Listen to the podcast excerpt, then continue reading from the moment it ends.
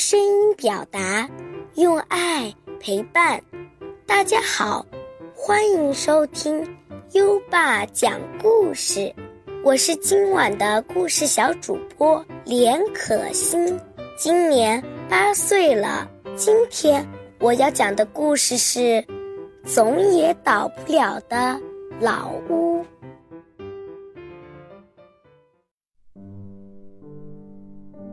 老屋已经活了一百多岁了，他的窗户变成了黑窟窿，门板也破了洞。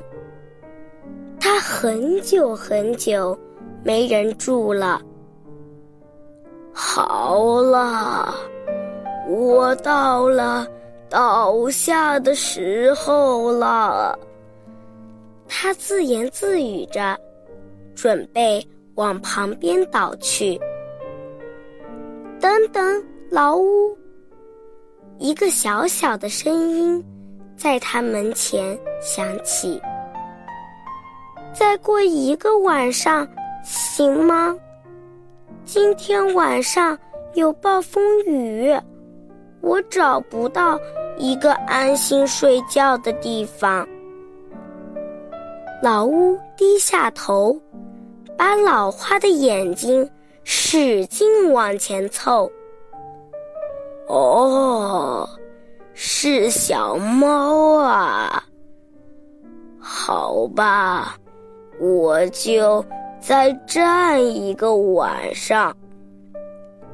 第二天，天晴了，小猫从门上的破洞跳了出来。喵。喵，谢谢。老屋说：“再见。”好了，我到了倒下的时候了。等等，老屋。一个小小的声音在他门前响起。再过。二十一天，行吗？主人想拿走我的蛋，可是我想孵小鸡，我找不到一个安心孵蛋的地方。老屋低头看看，墙壁吱吱呀呀的响。哦，是老母鸡啊！好吧，我就再站二十一天。二十一天后，老母鸡从破窗户里走了出来。九只小鸡从门板下面叽叽叫着钻了出来。叽，叽，谢谢。老屋说。呃，再见。好了，我到了倒下的时候了。等等，老屋。一个小极了的声音在他门前响起。不注意，根本听不到。请再站一会儿吧。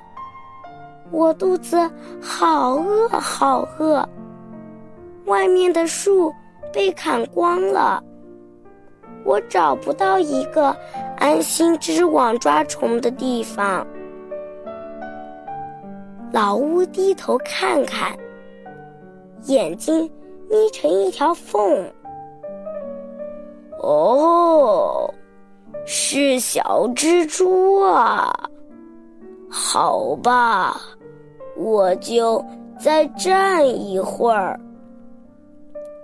小蜘蛛飞快地爬进屋子，在屋檐上织了一张又大又漂亮的网。偶尔有虫子撞到网上，小蜘蛛马上爬过去，把虫子吃掉。小蜘蛛。你吃饱了吗？老乌问。没有，没有。小蜘蛛一边忙着补网，一边回答：“老乌，老乌，我给你讲个故事吧。”老乌想，这倒很有意思。于是，他就开始听小蜘蛛讲故事。小蜘蛛的故事。